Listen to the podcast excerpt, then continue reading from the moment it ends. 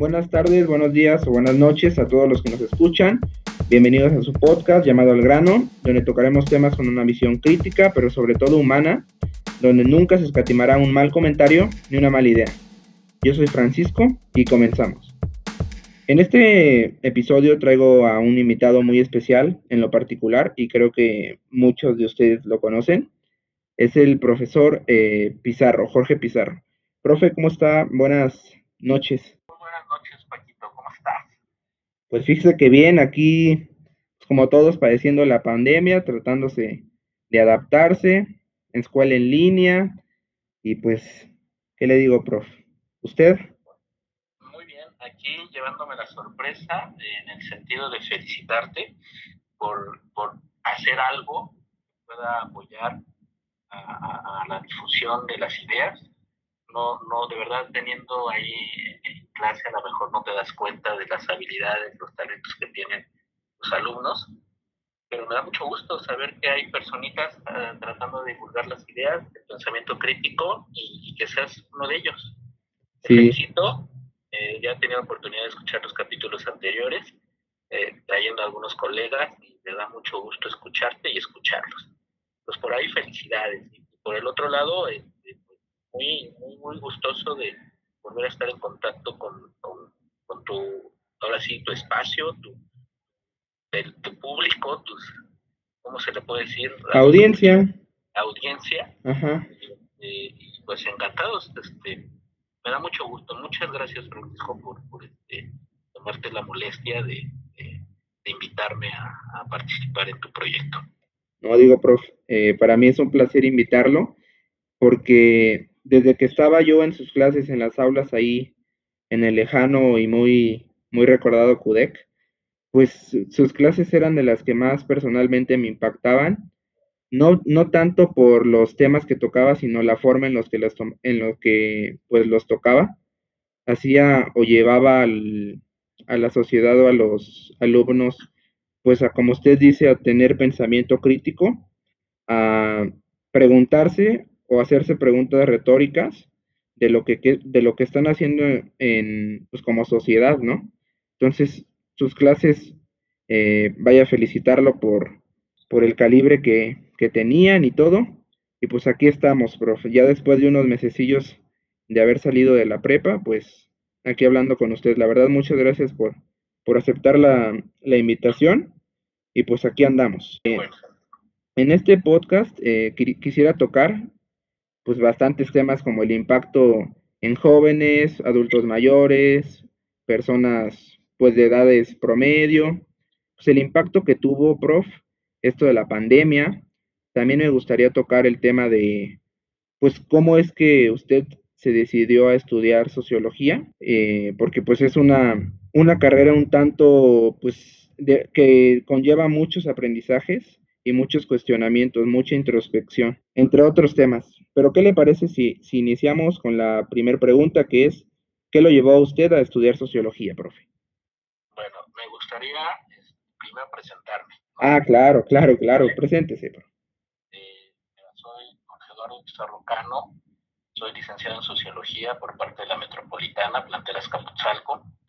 Eh, tengo una especialidad y una maestría en Pedagogía Sistémica por parte del Grupo CUDE y tengo una, una maestría en Ciencias de la Educación por parte de otra universidad privada, donde también tuve la oportunidad de estudiar, de iniciar y dejar ahí inconcluso por mientras, porque todavía es un proyecto pendiente el doctorado en docencia e investigación social.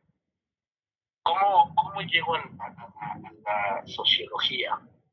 Híjole, eh, pues me creerás que para empezar no conocía ni yo no sabía qué era la sociología. Yo salí de la preparatoria como, como fue mi familia, en este caso mi señora madre, me dijo, tú vas a estudiar contaduría porque tu papá fue contador. Así que yo no sé cómo le haces, pero entras a estudiar contaduría.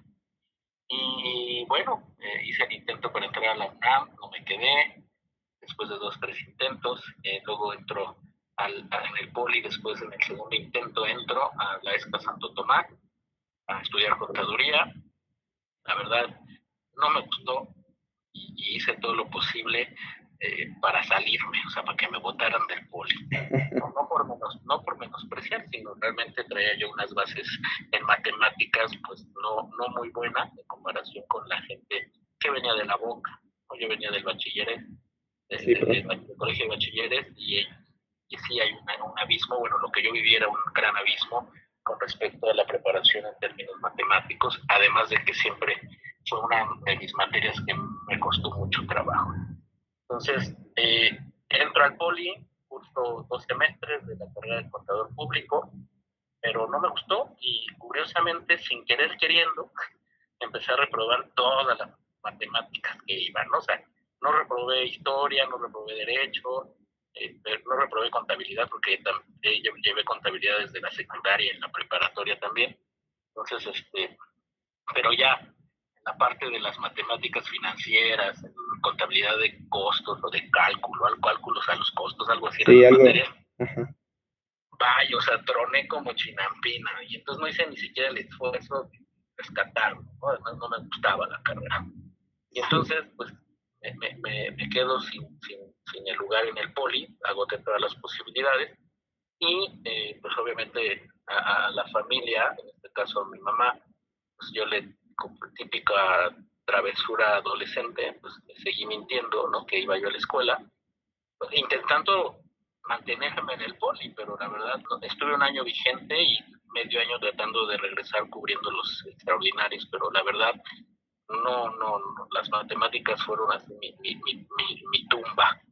Y ya cuando le comento a mi, a mi familia que se había tronado y que estaba fuera del poli, pues se vino la, la, revolución en casa, ¿no? Este, me dijo que no me iban, me dijeron que no me iban a tolerar ahí de flojo, que me fuera a trabajar, y yo encantado, dije, bueno, pues, si las matemáticas no es lo mío, pues me voy a trabajar. Gracias a Dios encontré trabajo, empecé a ganar básicamente mi propio dinero, y obviamente aportar a la casa con las reglas y los aprendizajes que me dieron en casa, es decir, ya estás trabajando, pues aportale, ¿no? Y, llegó un momento en que pues ya dejé de ver la escuela, yo me enfoqué al trabajo, ya ganaba yo dinerito y yo decía con esto me puedo mantener, ¿no? Este, muy ilusamente, ¿no? Y cuando quise, eh, estando en el trabajo, entré, entré como promotor de algunas marcas de Procter Gamble, iba yo a las tiendas de supermercados como Walmart, Gigante, ¿no? Este, bueno, que ahora ya son nuestras otras líneas, iba yo a acomodar producto de Videovisa, de lo que era, ¿te acuerdas los videocentros? Eh, tantito, prof. Digo, no creo que me tocó tanto a mí, pero sí me acuerdo. Sí, toda esta parte de los y bueno, este rollo. Entonces, sí, sí, sí. yo entré en una, en una campaña y entonces iba yo muy feliz, hacía mi ruta en satélite, Lomas Verdes, parte del Rosario. Órale. Iba muy, muy, feliz, o sea, pues, la verdad me gustaba porque era ir a, veía yo películas que iban a salir antes de, porque nos mandaban a, las capacitaciones y era estar a, levantar pedido, pero sobre todo llegar a acomodar en los anaqueles y a frentear y ganar espacios para que las películas que iban llegando este, eh, se vendieran. Me acuerdo que eh, en mi tiempo, cuando estuve trabajando, eh, así la, la, el top era el Día de la Independencia. Ah, ok. Entonces era así como hacer exposiciones, el frenteo para que la gente lo viera, ganar islas y todo el rollo. Y te digo, me gustó y llegó un momento en que quise ascender, veía, veía que había oportunidades para poder ascender y resulta que me pedían la, prepara la, la licenciatura, ¿no?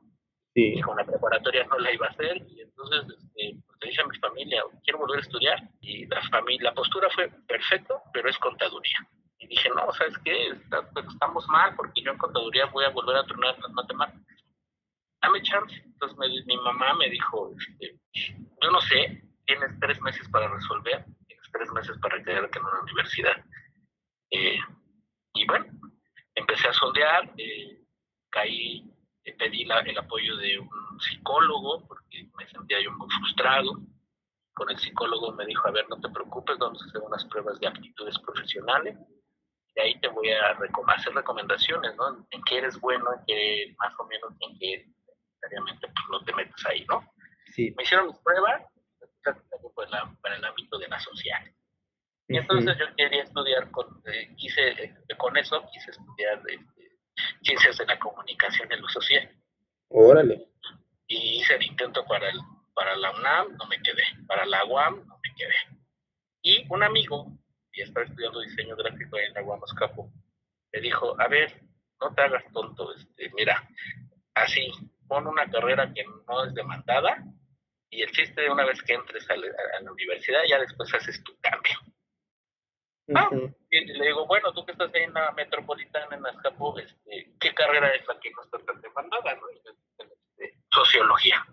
Y yo digo, ¿qué es eso? O sea, yo nunca había escuchado hablar, hacer algo de lo social, bueno, aplico el examen, eh, obviamente pidiendo una, una prórroga con mi familia porque me habían dado un lapso de resolver quedarme con la universidad eh, y había agotado las, las, los tiempos de exámenes a la poli, digo, a la UNAM y a la UAM, pidiendo oportunidad y la siguiente que me dan, dicen, ahora le va, hago el examen a la metropolitana en sociología.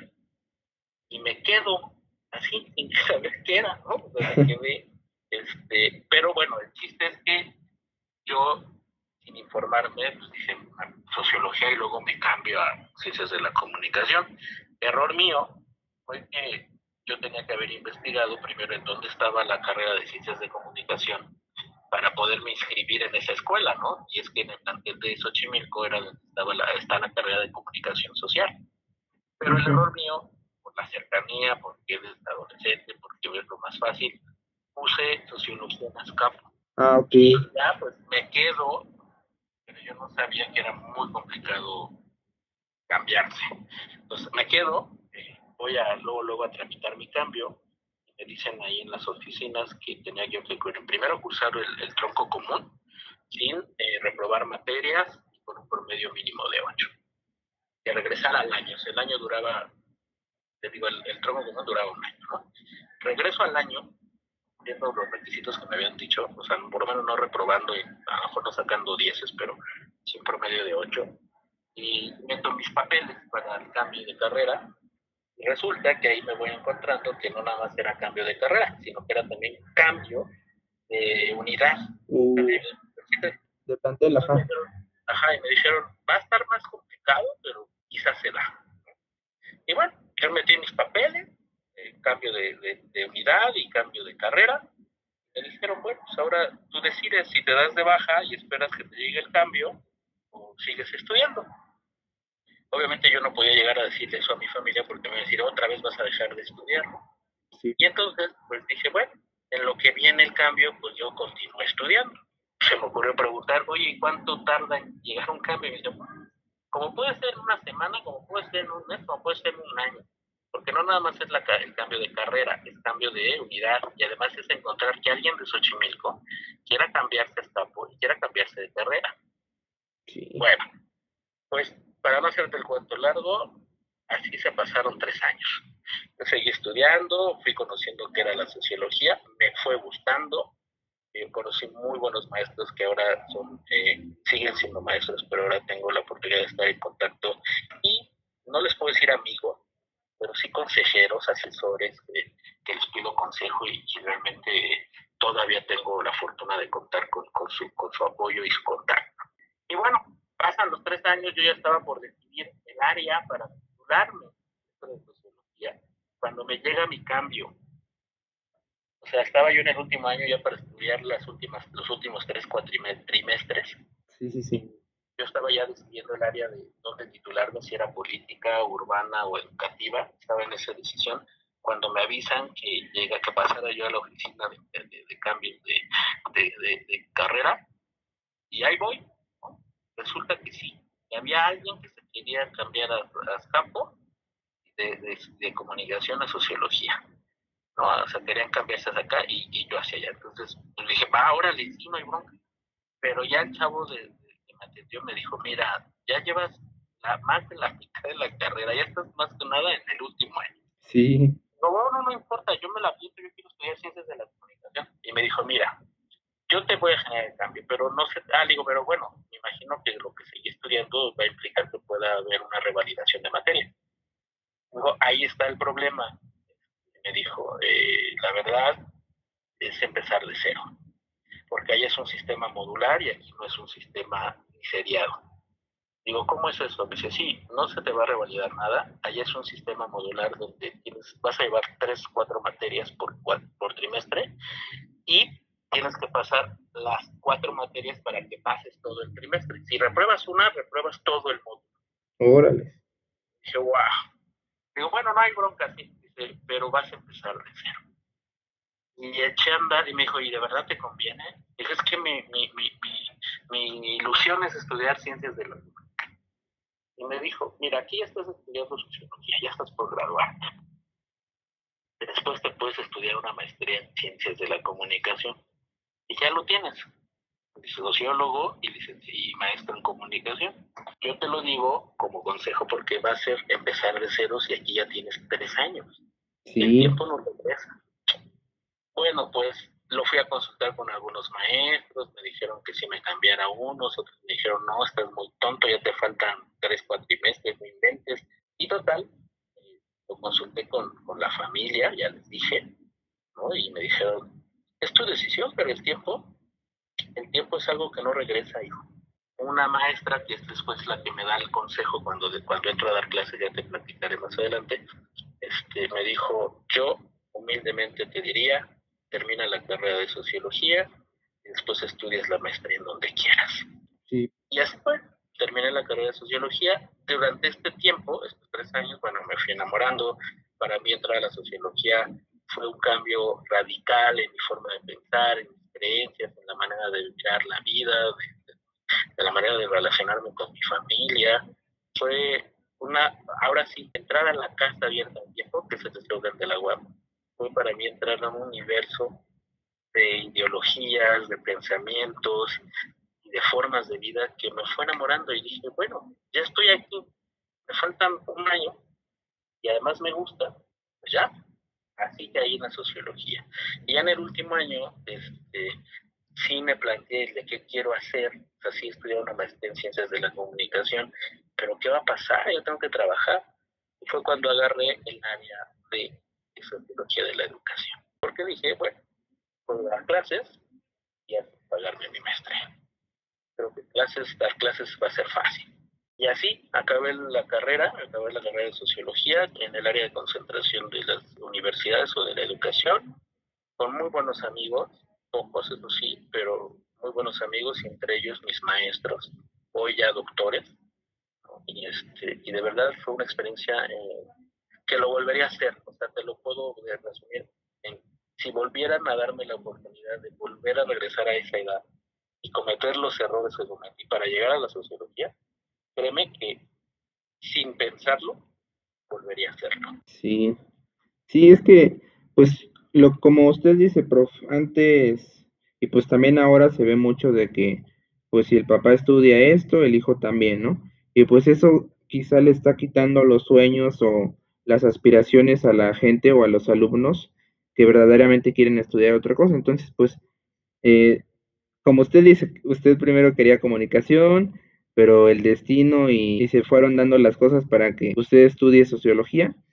Y fíjese cómo son las cosas ahora ya, pues es una materia que usted disfruta y a mí en lo particular también me gusta mucho. ¿Por qué? Porque reta muchas narrativas, porque yo considero que pues la vida en sí, pues es un, un, un cúmulo de narrativas, ¿no? O sea, tú vas a escoger la narrativa que mejor te, te corresponda. ¿A qué me refiero con narrativa? Pues ideologías, superestructuras, entre otras cosas. Y pues lo que te da la sociología, entre muchos conocimientos también, pues es esa base, ¿no? Esa orientación de ver el mundo en, pues de otra manera, de una manera un poco más analítica y crítica. Y pues qué bueno que además de ser sociólogo, sea profesor, para así no solo sumar aprendizaje, sino multiplicarlo con los alumnos Qué bueno, profe. Un placer haber sido yo su, su alumno y pues aquí estamos. Pues muchas gracias, Francisco. Y bueno, la docencia es otra cosa. Sí, sí. Terminé la carrera y, bueno, maestría. Pero cuando tuve la oportunidad, y eso te puedo decir que mi primer trabajo oficial fue en el CUDEC como profesor de una materia que ya no existe, que se llamaba Individuo y Sociedad. Y curiosamente necesitaban un sociólogo. Y, bueno, metí mis papeles, hice todo el proceso, ya sabes, exámenes de conocimiento, psicológicos y no sé qué. Igual voy haciendo mi sorpresa. Yo la metí porque necesitaba el trabajo, sin pensar, o sea, en algún momento en la carrera, cuando decidí el área de concentración, dije, bueno, la docencia, ¿no? Pero ya estando en el último año de la carrera, por supuesto que nada que ver con la docencia, nada que me enseñaran a dar clases, era analizar el fenómeno educativo, ¿no? Desde el punto de vista sociológico. Entonces, cuando, cuando me dan la oportunidad en el CUDEC, que está ahí en la situación de nos conocemos, bueno, me moría ahí de los nervios. Y es algo que, que curiosamente todavía me pasa. Yo, yo siempre he dicho, bueno, ahora, el día que yo deje de sentir nervios, el primer día de clases, como la primera vez cuando me paré en el CUDEC a dar clases, yo creo que ese día creo que tendría que cambiar eh, mi horizonte. O sea, te puedo apostar que aún dando clases en la universidad hoy en día, me sigo poniendo igual de nervioso como el primer día que di clases la preparatoria de CUDE. Y eso me motiva. En lugar donde yo entré a dar clases, sigo sintiendo esa emoción, ese nerviosismo, ese eh, hueco en la boca del estómago, esas mariposas, esos nervios, esa que, que quiero que entre medio vomitar y, es nervioso. Bueno, y me fascina. Y entonces entro al CUDE y, yo, por un lado, brincando de gusto, porque estamos cerca de la casa donde yo vivía antes de casar con mi mamá yo siempre viviendo Reyes Tacala. Y este, y muy gustoso, pero que me entra el pánico, ¿no? Ya estando ya pasando todos los, los, requisitos, ya que me dijeron tal, ya había yo firmado el horario y todo, y ahora sí fue como de, ahora sí es verdad. Me agarró el nervio y le marco a una maestra, bueno, que había sido mi maestra en, en la universidad, la doctora Claudia Cárdenas Cabello, le marco y le digo, maestra, a mí mismo porque no le gusta que diga, maestra, este, tengo una angustia, ¿no? Me acaban de dar trabajo de profesor de tal materia, pero no sé cómo hacer. En la carrera nunca me enseñaron a dar. Me acuerdo que me dijo, te voy a dar un mal consejo. Sí, sí, sí. Y me dijo, digo, ok, dígame, ¿qué tengo que hacer? Sé el profesor que te hubiera gustado tener ese es el peor o el mal consejo o el mejor consejo y que a mí me funciona. Y lo entendí, lo apliqué, dije, bueno, ¿qué profesor me hubiera gustado tener cuando tenía yo 14 o, 15 años, perdón, 16, 17, 18? Y así se fue formando el personaje del profesor Pizarro. Digo personaje porque desde el lado sociológico, el sociólogo se camuflajea es, para poder entrar a estudiar el objeto de estudio. Y aquí este aprendizaje de la sociología me permitió ir creando un personaje que me permitiera de entrada poder dar clases y la segunda, estar cerca del fenómeno o el objeto de estudio de la sociología de la educación, que era la enseñanza. Y así se fue gestando y, y, se fue gestando a, los, a lo largo de 15 años. Cada generación que recibía era moverle algo o modificarle algo al personaje este, para que pudiera dar eh, respuesta a las exigencias personales, porque siempre es que voy a abonar a México querido. Sí. bueno, así se fue gestando el personaje que durante 15 años, 16 años me dio de comer ahí en el CUDEC y que me dieron la oportunidad. Y hoy ese personaje, bueno, que tiene en otras ligas, qué sentido, ya dando clases a nivel post, eh, licenciatura y post, eh, superior, posgrado. Y, bueno, cada vez me enamoro más y cada vez lo agradezco la oportunidad al, al primero por darme mi primer trabajo y el segundo por permitirme formarme y sobre todo conocer unidad de talento de, eh, a través de mis alumnos. Sí, es que como usted dice, prof, eh, pues como el, como el consejo que a todos nos da, ¿no? Tratan a los demás como quieres que te traten y pues eso eh, transportado o multiversado a la docencia, pues sea el profesor que quieras que tú hubieras tenido, ¿no? Y además algo bastante interesante, prof, que considero que usted le emocionaba demasiado. Usted es sociólogo, ¿no? Y ver o entrar a un salón de clases con aproximadamente 40 personas, 40 mentes diferentes, pues también a ustedes como que ver que esta persona le habla a esta, ver reacciones de las, pues como que hasta usted mismo lo disfrutaba, ¿no? El, el hecho de ver socializar a, a personas y no solo en una generación, porque pues como usted ya dice, ya lleva 15 años en esto de la docencia y pues 15 años pues son 15 años, entonces han pasado bastantes generaciones, ver cómo los intereses personales o incluso sociales han cambiado, porque ahora pues las, las personas se ven más influenciadas pues por los que los otros, lo que los otros piensen, vino, vino esto de las redes sociales a, poner muchos, muchas figuras de belleza muy altas que la persona promedio pues no llega a alcanzar, lo cual eh, provoca depresión, muchos, muchas situaciones sociológicas y psicológicas se ven dentro de una de un aula. Entonces, pues qué padre que usted pueda o haya tenido esos 15 años de, de, de docencia, que ahorita fíjese que ya es en línea. ¿Cómo, cómo le ha venido esto a usted a...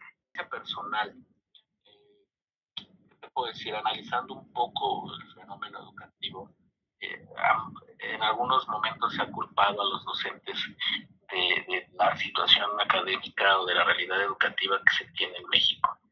No digo que no, pero no es el 100% el culpable. Los maestros, eh, tanto en pública como en privada, eh, la mayoría vamos como el borra, es decir, vamos haciendo las adecuaciones sobre la marcha y así fue con esta pandemia.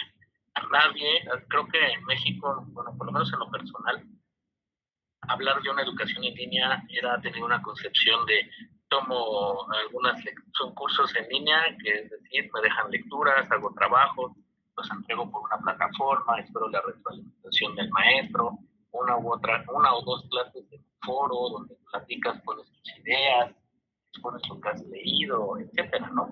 Pero ya entrar a una realidad virtual, bueno, fue, fue un aprendizaje también con mucha presión, con mucho miedo. ¿En qué sentido? En que tenías que adecuar, por ejemplo, sobre todo el tiempo, ¿no? Eh, de, tener una 40 minutos, 45 de una clase en vivo o presencial, a, a, una clase de 20 minutos, donde lo que te tardabas en explicar un tema, no sé, dos clases, tenías que, de la manera presencial o tres clases, tenías que adecuarlo en una clase de 20 minutos. ¿Cuál fue el aprendizaje? bueno, pues que todo el verbo, todo el rollo que se les avienta para hacer pensar, pues tenías eh, que, adecuar en una presentación, hacer una presentación con pocas palabras. ¿Para qué? Para que el chavo, además de que viera la presentación visualmente, estuviera atento a lo que ibas explicando. Eh, afortunadamente nos tocó ya en Sociología 2, donde era ver países, que fue también una riqueza porque pude yo conceptualizar lo que buscaba, me hizo buscar, me hizo actualizarme, me hizo adecuar los, los contenidos que yo iba manejando año tras año, pasar de las ansiosas exposiciones, ¿te acuerdas? Donde se tenían que caracterizar, ahora tú de una manera puntual, bueno, fue una revolución, eh, a, dar un paso grandísimo, ¿no? un cambio radical que bueno, fue una bonita experiencia. Hoy en día me gusta más dar clases en en el sentido de que eh, vas, a lo que vas, ¿no? Es decir, ya no pierdes tanto tiempo. Eh, has adecuado incluso para pasar lista, pongando su nombre. O sea, ya vas matando el tiempo, ya vas ahorrando el tiempo y vas aprovechando el tiempo. Sí. No sé qué efecto sea eh, a la larga, no puedo decir que es un una cuestión realmente 100% positiva. ¿Qué pasó? ¿Y usted, prof, eh, cuál le ha gustado más, en línea o presencial? Cuénteme. Pues fíjate que ambas eh, situaciones han sido interesantes. Por supuesto, hablar de la cuestión eh, presencial, pues bueno, en lo personal lo disfrutaba más porque era estar en contacto, observando reacciones, observando gestos, eh, observando el ambiente áulico y en esta nueva realidad también lo disfruto porque estoy desde la comodidad de mi casa, ¿no? Eh, desde otra forma de dar clases que has tenido que, o por lo menos en lo personal he tenido que eh, reinventarme, por así decirlo. Te decía, ir acotando las presentaciones, ¿no? Empezar incluso a lo que les enseñaba, ¿no? Los famosos eh, cuestiones conceptuales, mapas conceptuales, ahora llevarlas a una presentación en PowerPoint para poner palabras clave y que en cierta manera este no, no dar mucho texto y por ahí por ahí eh, poder explicar. Ambas creo que en lo personal las he disfrutado. Por supuesto que se añora el regresar o el estar en el aula porque es totalmente distinto eh, que estar en línea. Sí, prof. Pero fíjese que yo considero que no solo México, sino todos los países eh, pues no estaban preparados, no solo en el, en el sector educativo, sino en el sector de sanidad, entre otros. Y pues un claro ejemplo es pues el tema de la educación, ¿no? Como usted dice, pues había profesores que pues no sabían o no tenían la experiencia en, en línea, no sabían incluso, hay profes, no, no digo en CUDEC, en, en general, que pues no saben ocupar una máquina y todo, y no es culpa suya, sino es, es más pues que no, no tenían esa chance o esa relación con, las, con la tecnología. Y pues sí, para unos fue un reto, para otros, como usted bien menciona, pues aprendizaje, ¿no? Eh, como usted dice, se, se, extraña y se añora ya regresar a, a presencial, pero pues yo, yo, yo creo personalmente que hasta agosto del próximo año. ¿Usted qué cree? Eh, mira, lo que sí podemos rescatar ahí um, es que este concepto que nos han estado manejando de una nueva normalidad, creo que va a ser lo que va a operar. O sea, esta pandemia, más que ser momentánea y que a lo mejor nos pausó, Creo que a partir de ahorita, en términos generales y en términos sociales, colectivos, políticos, económicos, culturales, hasta morales, es reinventar el mismo concepto del ser humano y el mismo concepto de la sociedad.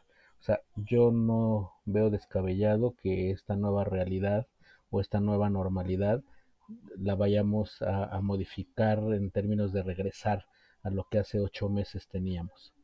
Creo que a partir de ahorita implica una toma de conciencia en todos los aspectos, en el tomar distancia, en el, cuidarte, en el volver a tener esta cultura de lavarte las manos, eh, volver a tener esta cultura de, bueno, este, protegerte, el cubrebocas creo que va a ser parte de nuestra vida y entonces yo creo que así como lo hemos hecho, ¿no? Eh, desde un punto de vista muy...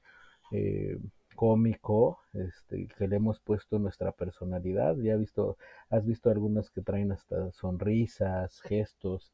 Entonces creo que esta parte de la nueva Sí, normalidad eh, hacia allá nos indica una nueva realidad, un, creo yo que es un parteaguas donde o nos reinventamos o, o- o nos reinventamos. sí, pues como, pues eh, mera selección natural, prof. Pero tocando el tema que usted dice de adaptarse, pues sí, no nos queda de otra. Yo hace, hace poco estaba escuchando un podcast que se llama Diego y Farid, ahí lo pueden encontrar en Spotify, y hablaban del impacto no meramente sociológico, pero el impacto, el impacto que tiene pues esto de la cuarentena. Ellos mencionaban, prof, deje, se lo explico a usted y a la audiencia, que el, que el ser humano es 100% un ser social y se distingue en tres diferentes espacios. El espacio en la casa, con su familia, eso es uno. El segundo es en su trabajo o donde él pues labore. Y el tercero es en la calle. Eso es muy claro, pues no hay otro espacio hablando de, de tiempo y de espacio aquí donde podamos socializar. Entonces ellos mencionan que esto de la cuarentena pues vino a juntar esos tres factores, esos tres espacios en uno y pues vaya que, que está haciendo y será para las próximas generaciones pues un, un estudio, un, lo verán en las clases esto de qué impactos sociológicos, qué impactos tuvo pues la cuarentena. Yo en lo personal, prof, eh, pues sí me he tratado de adaptar, como todo. Afortunadamente, eh, pues en mi, en mi caso, en mi familia, pues no hubo pérdidas de trabajo ni nada. Entonces, pues el, el hecho de adaptarse a no salir, a no ver a tus amigos, a todo el día permanecer en la casa, incluso, incluso el tener miedo a salir, el, el usa cubrebocas, el sana distancia, el todo, creo que eso ya se nos va a quedar como, como usted bien menciona, pues en nuestras mentes.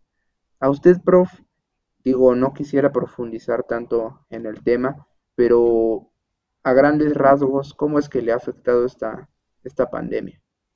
Pues de manera personal te puedo decir que, eh, bueno, de entrada en casa, gracias a Dios no hemos perdido familiares por, por, por COVID, quizás por cuestiones naturales sí, y hasta eso ha cambiado la manera ¿no? de rendir tributo a, a nuestros fallecidos. Eh, decir, en espacios cerrados, con poca gente, ¿no? Eso lo hemos vivido muy de cerca con el fallecimiento de un familiar, pero siguiendo las medidas sanitarias, ¿no? Pero en lo personal, bueno, en la familia sí, sí, por la pandemia tuvimos la situación económica, eh, mi esposa perdió trabajo, claro, gracias a Dios también encontró muy rápidamente una propuesta.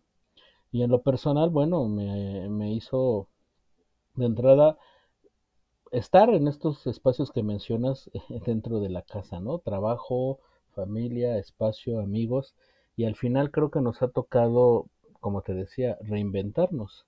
Al final vas a tener que adaptarte y generar las estrategias para socializar, generar las estrategias para trabajar, generar las estrategias para seguir estudiando. En lo personal, eh, Sí. eh, en, lo- en el plano emocional, psicológico, por supuesto, el encierro, yo no estaba acostumbrado, creo que la mayoría de la gente, ¿no? Mi vida estaba afuera y, y afuera añoraba llegar a casa a descansar, ¿no? Ahora es, mi vida está dentro de la casa y lo que añoro es salir. Entonces, basi- Mire que, Sí, básicamente, ¿no? Esta parte contraria está así como las nuevas generaciones, ¿no? Que añoran estar en- metido en redes sociales y en estar en línea, pero cuando te toca dar cla- eh, tomar clase, pues no quieres, ¿no? O sea, es como que, a ver, no entiendo eh, por qué no. Bueno, eso, y en lo personal me hizo eh, también tocar fondo en el sentido de eh, esta cuestión de reinventarnos y, y tomé la oportunidad para dejar un poquito la docencia, descansar un ratito y girar a mis proyectos personales. Creo que para mí fue un buen tiempo, cambié de aires, ya no vivo en, la- en el área metropolitana, vivo ya en otro estado de la República. Este, sí continúo dando clases en línea, que es una chulada, te digo, por lo menos en lo general la disfruto, no igual que en la que en el aula, pero bueno, disfruto poder seguir aprendiendo de los alumnos y compartiendo lo poco que uno sabe. Y con respecto a mis proyectos personales, bueno, vi que era el punto para iniciar algo propio. No toda la vida quiero quería pasármela dando clases, sino tener algún provenir para, para los hijos. Hablo de un pequeño negocio y se dio la oportunidad de, de abrirlo, digo, con las dificultades que amerita por la cuestión sanitaria y los permisos y todo el rollo, pero creo que, que me, en lo personal me hizo tomar un freno y decir, decidir o mirar hacia dónde poder ir nuevamente, ¿no? Reinventar proyectos. Y bueno, ahora estoy, te digo, en otro estado de la República, muy contento, gozando a la familia, cosa que estando en la manera presencial pocas veces veía yo a la familia. Y eh, pues trabajando en conjunto, organizándonos para compartir espacios de aprendizaje con respecto a que los niños conectados en línea, yo dando clase o, o saliendo a ver lo del pequeño negocio que emprendimos. Y pues bueno, eh, eh, complicado, sí, por la situación, pero con mucha fe en que esta nueva realidad algo nos va a enseñar y algo nos va a hacer este, adaptarnos. Sí, pero es que, profe, yo también creo que la negación nos lleva al deseo, eh, y déjeme me explico esto. Ahorita menciona usted muy, muy puntualmente, había antes lo que queríamos era llegar a la casa, descansar, y, y además creo que nada más era nuestra, nuestra única, pues nuestra única acción que hacíamos ya poniéndonos a, a pensar, llegar a la casa y descansar, porque pues se sabe que hay gente que pues que va a algún club a hacer deporte o tiene que quedarse en las tardes en sus universidades y tocaban o veían pues llegar a casa, como usted bien menciona, a descansar. Pero yo creo que, que la, y volviendo a la negación nos, nos lleva al deseo, hay muchas personas, prof, que no salían. Antes de la pandemia, su vida era como la de ahorita.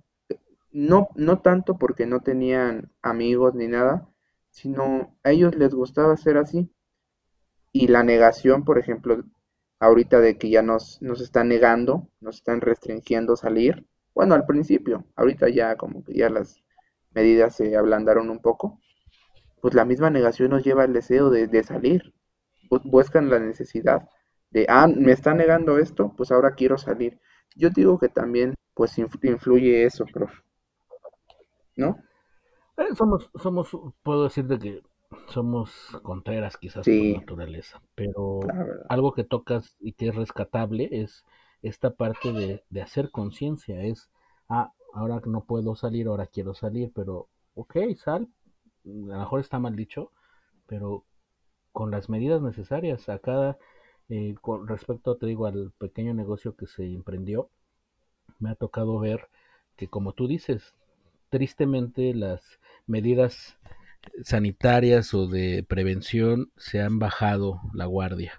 Y en este sentido el peligro es no es que vaya a haber un repunte, no o no un rebrote más bien, es que el repunte se puede dar porque no hemos bajado la, curva, se aplanó la curva, que ese es una, un, grave problema y lo que genera es que en algún momento el virus, si nosotros tenemos que adaptarnos a esta nueva realidad, el virus sobre, por supuesto que se va a adaptar y va a modificarse y ese es el peligro, creo yo, no sé mucho de, de medicina y de salud, pero la lógica me dicta que si el ser humano es capaz de adaptarse, pues el virus, eh, sí, el virus como tal, pues también se va a adaptar y se va a, reinventar. Esa es la, la, peligrosidad de no sal, el de salir sin cuidado, ¿no? O el de estar eh, en una zona de riesgo, pero ya será cada quien, ¿no? Cómo toma la prevención. Sí, pero es que fíjese, prof, que la conciencia tiene que ver mucho que ver, yo, yo considero, porque en una clase que tuve en la universidad, pues tocábamos el tema, ¿no? De, pues de que si sería factible eh, hacer toque de queda o no. Y pues mucha gente decía, no, pues mucha gente tiene que, salir a trabajar o si no, pues no lleva el pan a, a, su, a su casa. Y pues es muy cierto. Entonces, pues por, por unos, yo considero que pues por unos pagan otros. ¿Por qué? Porque pues si el mismo gobierno o, o la sociedad dicta que ya pueden salir, pues no tienen la conciencia de que nada más tienen que salir a lo esencial. Por ejemplo, se abrieron los, los cines, ¿no? Pues vas una vez a disfrutar y a recordar qué se siente, pero pues no, no porque se abran los cines vas a ir ya cada fin. Yo considero que, pues, no, no tanto ya el tema de político y sus restricciones, sino la misma conciencia del ser humano, eh, pues para ver que ya le abren algo y pues ya piensan que ya está todo a la normalidad. O, qué piensa usted? Sí, ¿no? Sí, yo, ahí creo, y, quizás es, no terminamos como sociedad de entender que estamos en una nueva normalidad. Y, esta cuestión de la añoranza que tú mencionas, el de cuándo vamos a regresar a la normalidad que teníamos, te lo decía hace un rato. Yo creo que no vamos a regresar a esa normalidad. Ya es una nueva normalidad que implica conciencia individual, conciencia colectiva y que eh, este lapso complejo para la humanidad pues sobrevivirá el, sobrevivirá el que pueda adaptarse y pueda concientizarse principalmente. Los demás pues se quedarán en el intento o, o como lo hemos visto, ¿no? Los números son muy altos en la, en la cuestión de las pérdidas humanas. Sí, pero es que algo, yo digo, eh, mucha gente dice, ve lo que está pasando en Europa, en Europa y eso es lo que va a pasar en México y es muy cierto porque pues esto inició allá, bueno, inicialmente en Asia y todo, pero pues eh, los países europeos fueron los primeros en, en sentir esto y pues por ejemplo veamos el ejemplo de Francia Francia ya había tenido un decremento en cuanto a casos. De hecho, ya creo que habían llegado incluso a cero. y, pues ya volvieron y volvieron con más fuerza porque el pico de la primera curva, de la primera ola con el pico de la segunda, la segunda está más alta, entonces pues, pues sí nos habla de, primero que nada, yo considero que falta de liderazgo en las naciones, porque hay temas o hay mensajes contradictorios. Poniendo el ejemplo aquí en México, pues se decía, usa cubrebocas. No, ya no lo uses, no funciona. Y entiendo a dónde van con eso, con eso, porque pues le están hablando a las personas más o de escasos recursos. Pero pues por un mal mensaje, ahí está la importancia de la comunicación, pues pasa lo que pasa. Híjole, es meternos en un tema complicado, ¿no? complicado porque pues, la política, eh, la, la, la, conciencia colectiva, etcétera. Pero creo que se podría redundar en eso, ¿no? O sea, si, si le pegó a Europa con, con algunos países primermundistas y causó daños graves o drásticos, imagínate que no le va a pasar a los países y a los eh, que no somos Europa. ¿no? Sí, pero... Entonces, la, la, cuestión aquí es, como te digo, y para ir, yo creo que así dando matices, la nueva normalidad no se va a acabar, empezamos una nueva normalidad y dependerá de cómo vayamos concientizando el cuidado de nuestra vida, el cuidado de la salud y, y, el de respetar y hacer caso a las indicaciones no nada más gubernamentales, sino indicaciones internacionales. Sí, profe. Quisiera, profe, eh, para los que no sepan y los y que nos están escuchando, el profe eh, en la en CUDEC fue de los que alzaban la mano en cuestión de lo de la Organización de Naciones Unidas, el modelo. Estuvo bastantes años ahí apoyando a los chavos, a los jóvenes. Y quisiera preguntarle, profe, ¿cuál ha sido su experiencia en esto de, de las Naciones Unidas, del modelo, la importancia que tiene y pues los beneficios que pues a los jóvenes más que nada les está dando. Híjole, hablar del modelo de Naciones Unidas es hablar de otra historia dentro del CUDEC. Al modelo de Naciones Unidas, así como llegué a la carrera que te platiqué, así llegué al modelo de Naciones Unidas. Este, me metieron como el borras. yo no sabía qué eran las Naciones Unidas porque en la universidad sí yo conocía el mundo, eh, eh, eh, la actividad del diálogo, conocía la actividad del debate, pero no en términos de, una de, de, tener un modelo de Naciones Unidas. Eh, el fundador del modelo de Naciones Unidas hace ya 16 años eh, fue un exalumno muy característico, muy renombrado, Fernando Zúñiga, fue uno de los fundadores junto con otro grupo de alumnos este, que, que tenían la inquietud de, de abrir un espacio donde se aprendiera a, debatir, a dialogar. Y bueno, ellos abrieron el espacio, yo acababa de llegar al CUDEC y de repente pues me dijeron, ¿usted es sociólogo? Sí, ah, bueno, usted va. Pero la verdad, en, el primer, en los primeros años o los primeros tiempos del modelo, la verdad yo no me involucraba. Yo nada más era, ah, si necesitas que te ponga la firma, pongo la firma y ellos tampoco me involucraban porque era como un espacio de, de, libertad, ¿no? De, para compartir y para, para, abrir. Y ya en su momento cuando este, esta generación sale, Fernando me dice, prof, ahora sí, le va a tocar tomar la batuta, empápese de qué es el modelo de Naciones Unidas, porque se lo vamos a dejar, lo vamos a poner a usted como, como, como encargado. Se me dio la oportunidad a nivel institucional, y bueno, este fue entrar a una cultura donde de entrada, ¿cuál es qué es lo que les deja? Bueno, aprender a dialogar, a comunicar o expresar sus ideas de manera argumentativa. Les, eh, les ayuda a, a, perder el miedo en, en hablar al en hablar en público. les ayuda a establecer estrategias de negociación, de intercambio, de diálogo, les ayuda en cierta manera a jugar a la política, no nada más nacional, sino internacional, porque vas representando a un país y tienes que ponerte en la postura ¿no? de, país, de, de, cómo piensa, y les ayuda a, lo que es la parte de la oratoria, a generar estrategias, a, tener un argumento lógico, fluido, convincente, no nada más impositivo, sino convincente. Y bueno, 15 eh, años 16 años este, encabezándolo con diferentes compañeros. En su momento el maestro eh, Héctor Navarrete Colín, que también fue un gran este, apoyo para el modelo porque era el asesor histórico, sabía mucho de historia el profe. Y después, posteriormente, eh, pasaron algunos otros colegas ¿no? Que pues, aportaron poco o mucho, pero que no me gustaría comentar, ¿no?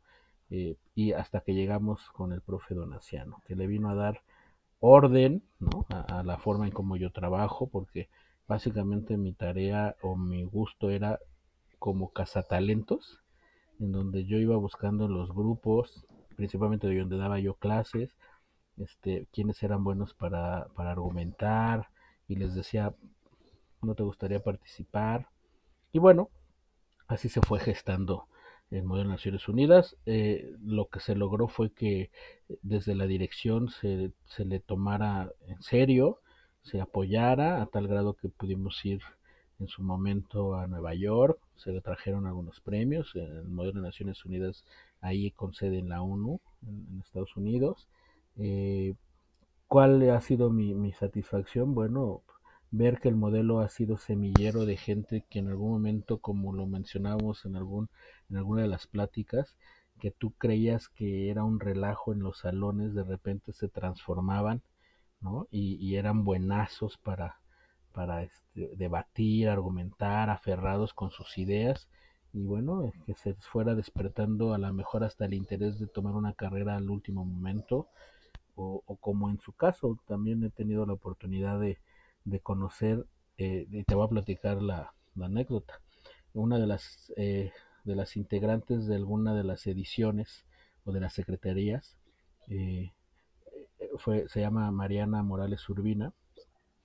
Esta chica era alumna mía, yo le daba la materia de estructura socioeconómica de México y, de repente me llamó la atención porque habíamos terminado clase y empezó a discutir con el novio, ¿no? Y ya sabes yo, Órale, bien metiche, ¿no? Este, escuché ahí, yo hasta, hice tiempo para escuchar el argumento de cómo ella defendía su punto de vista y cómo le daba los argumentos lógicos, ¿no?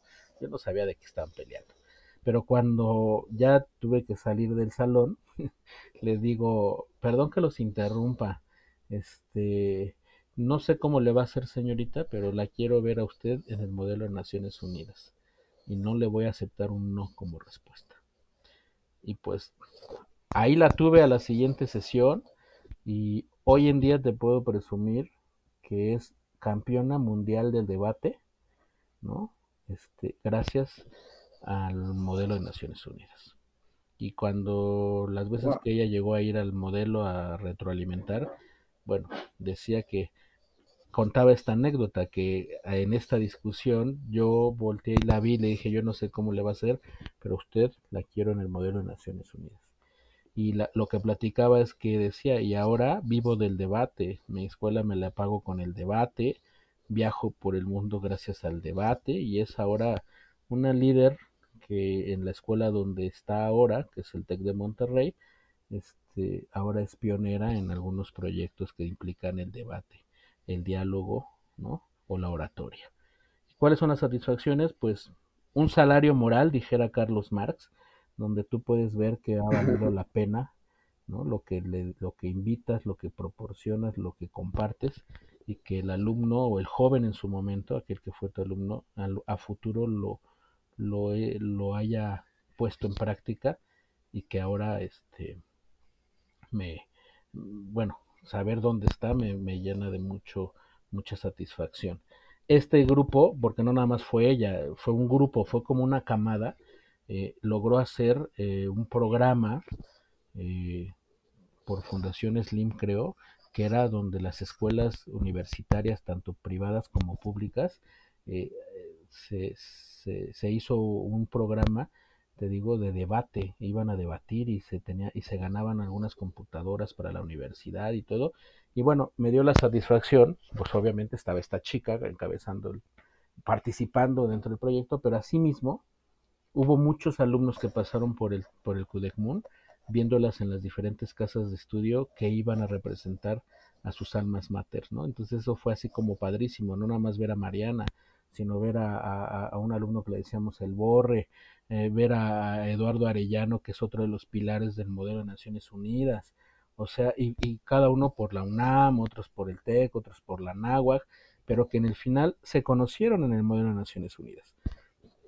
Entonces, algo impresionante y, y, que ahora verlos a la distancia, algunos han logrado tener puestos muy importantes por el simple hecho de debatir, de argumentar lógicamente. Esa es la satisfacción que me ha dado el poder estar coordinando, ni siquiera dirigiendo, creo que es coordinando y cazando talentos en el modelo de Naciones Unidas. Que si yo lo hubiera tenido en la prepa, en la universidad, el conocimiento de esta cultura académica, créeme que créeme que a lo mejor estaría en otros en otros ámbitos, ¿no? Pero conocerlo en su momento gracias a, la escuela de donde nos conocimos eh, ha sido muy satisfactorio. Y, que ahora esos chicos que llegan a otras universidades, que salen del modelo muy entusiasmados, llegan a otras universidades y forman parte del equipo de debate de estas universidades o en su momento son pilares para abrir espacios y conformar los modelos de Naciones Unidas en sus nuevas escuelas. Oye, pues, pues qué, qué padre, profe, porque pues como usted dice, yo, yo considero que toda la, la gente, todas las personas tenemos algún talento esencial, pero pues como usted dice, tocar o poder buscar y encontrar el, gran talento, en el, en el, caso y en el ejemplo de la, de la chava, pues está súper bien. Y además yo considero que esta, esta sociedad en la que vivimos, profe, falta eso, falta el diálogo, porque pues existe mucha polarización lamentablemente y pues no, no, no se incursiona al diálogo, se incursiona a la agresividad, se incursiona al tachar a las personas, al decir mi idea es mejor porque la tuya no es mejor que la mía. Eh, y pues el debate hace precisamente eso, profe. Digo, usted va a saber un poco más que yo en estos temas de debate y todo, pero pues siempre no se busca en el debate tachar al otro, decir, sabes que yo gané, te humillé. No, se trata pues de tener una tesis, una antítesis y llegar finalmente a una síntesis, ¿no? Que claro, de una manera pacífica, de una con argumentos más que nada y todo. Y pues qué, qué bueno y qué orgullo, profe, me imagino el orgullo que, usted ha de sentir, pues de ver a sus alumnos que usted los, pues como usted dice, no los, no les enseñé, sino los guié, los guié en este camino de, pues de que les guste el debatir y además que ganen dinero haciéndolo. Entonces me imagino el nivel de satisfacción que usted, que usted siente, ¿no? Sí, sí, Francisco, fíjate que, que más que guiar o más que enseñarles fue solamente los, los invité a trabajar, a, que conocieran un modelo de debate, un modelo de una cultura del diálogo, que sin querer queriendo es ah, vivir, ¿no? Aprender viviendo, aprender experimentando en términos de vivencia inmediata, eh, lo que conocemos como política, ¿no? La política, para mí en lo personal, compartiendo ahí alguna, alguna de las definiciones de algunos de los autores, no es el arte de mandar, sino es el arte de la negociación eh, eh, a través del diálogo, a través de, la, de compartir ideas para buscar la mejor eh, solución en términos colectivos y no individuales. Y creo que en esta parte, bueno, ha sido muy satisfactorio poder, poder decir, fue mi alumna y estuvo en el modelo de Naciones Unidas, o fue mi alumno y estuvo en el modelo de Naciones Unidas, y, y, y, lo bueno, ¿no? Que de repente la estrategia que se utilizó en algún momento, estando yo ahí como, por, como portero del modelo, como custodio, era que pues se les ofertaba un punto, pero mi intención más que el punto académico era que conocieran un mundo del diálogo, un mundo de fraternidad, un mundo de identidad, y que esto les pudiera dar un panorama muy distinto a la nuevas, eh, a, la realidad educativa a la que estaban por entrar, ¿no? En este caso, a la universidad. Y muchos de ustedes o muchos de sus alumnos decían, ay, qué pena que no aproveché el modelo desde el primer semestre. Esa es también otra de las satisfacciones, que los hacías entrar de manera aparentemente obligada, porque al final el punto era relativo, porque al final como alumno, tú como maestro, perdón, tú decides si le, le regalas medio punto, le regalas el punto completo al final, ¿no? Este, y, y no lo tienes que decir pero que fuera el pretexto para que los hicieras eh, eh, conocer un mundo o una cultura que les podría beneficiar, bueno, eh, muchos de los alumnos a lo largo de estos años siempre decían, qué feo que no aproveché el modelo, más que nada, más que por el punto, aprendí muchas cosas y bueno, muchas de esas las ponen en práctica en sus nuevas casas de estudio y eso me da mucho gusto. Y además, profe, yo, yo ahorita ya viéndolo un poco más a detalle, esto hacía que más y más gente se involucrara, más que nada por el punto, por la, por la satisfacción y el reconocimiento. O sea, si ya, imagínense, profe, escuelas que no tienen Naciones Unidas o que no tienen este tipo de, pues, de espacios, ¿no? O sea, ¿a quién se le va a reconocer o a quién, se, o a quién van a, van a tener como ese ejemplo? Pues quizá el más inteligente, quizá al popular. Eh, bueno, también lo que el modelo de Naciones Unidas hace es no solo ver eh, tu círculo social, ver los demás países, porque pues como ustedes, o como a los que no sepan, pues a cada quien le ponen, le asignan un país y tiene que investigar ese país, hay varias comisiones, etcétera. Digo, no, no me gustaría entrar mucho a detalle porque sí es muy complejo, pero pues sí, te, te enseñan no solo a ver a tu lindo México, sino ver a todo el planeta, a ver qué relaciones tiene México con otros países u otros países con, de China, Estados Unidos. Entonces creo que ese también es el plus, prof. El plus, el plus no solo para los que van a carreras sociales o relaciones internacionales o negocios, sino pues para tener la brújula de saber mínimo pues qué relación tiene tu país con los demás, ¿no? Porque yo, yo, yo pienso que pues la sociedad actual pues no, no sabe mucho o, no está tan enterado de, pues de que aquí se firmó esto, de aquí se firmó el otro, o, esta, o la relación eh, China-Estados Unidos es de esta manera. Entonces, el sistema de Naciones Unidas o el modelo, pues incentivaba eso. Y es algo muy, muy bonito.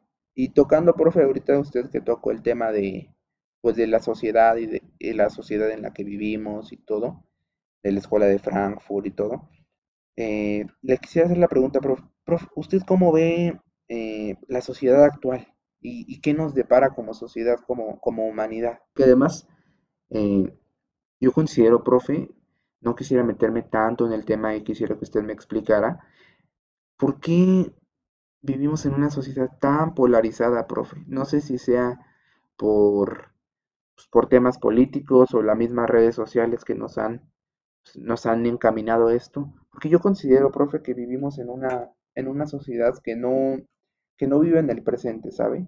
Siempre está y que no está a gusto con, a gusto con sí mismo.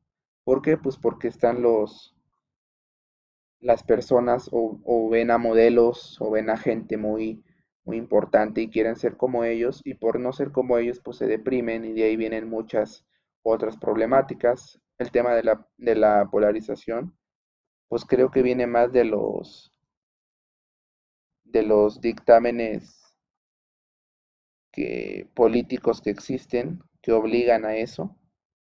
Entonces, pues, ¿qué opina usted, profe? ¿Qué opina usted de que de que está polarizada la, la sociedad.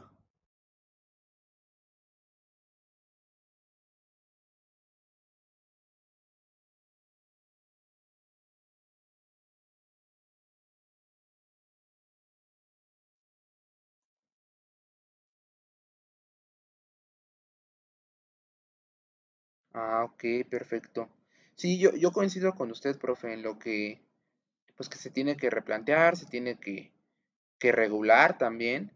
Y ya, ya terminar, profe, ¿cuáles son las conclusiones? Digo, entiendo su postura en cuanto a la sociedad polarizada, entre todos los temas que tocamos. Y pues quisiera saber, y el público quisiera saber las conclusiones Híjole, del día de hoy. conclusiones, primero decirte, te felicito por el espacio, ya lo había dicho al inicio. Eh, eh, soy fan en el sentido de aquellos jóvenes que buscan hacer algo que beneficie o que ayude a divulgar las ideas, el pensamiento, y eso eh, lo aplaudo, Francisco. Con respecto a la charla, la conclusión que te diría es, no nos queda otra más que reinventarnos, y si no nos reinventamos, aceptemos la consecuencia de nuestros actos.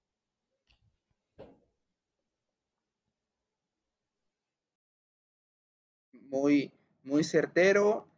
Eh, ya saben, el profe siempre con pocas palabras, pero esas pocas palabras son certeras.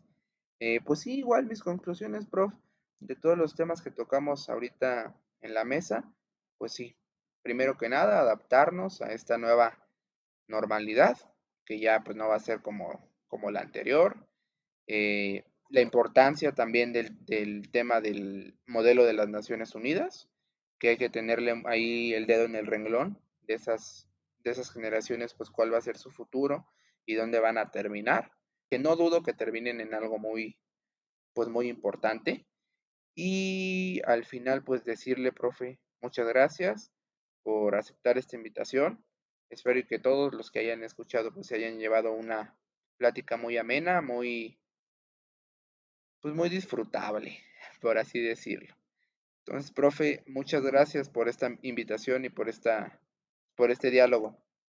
No, al contrario, Francisco, agradecido siempre eh, de, de, la invitación y créeme que no es en el afán de hacerte la barba, sabes que no lo soy así, pero me da muchísimo gusto que, que los jóvenes, que un joven como tú, estés proponiendo espacios para compartir ideas. Y eso es algo que festejo y es algo que siempre apoyaré desde donde ande.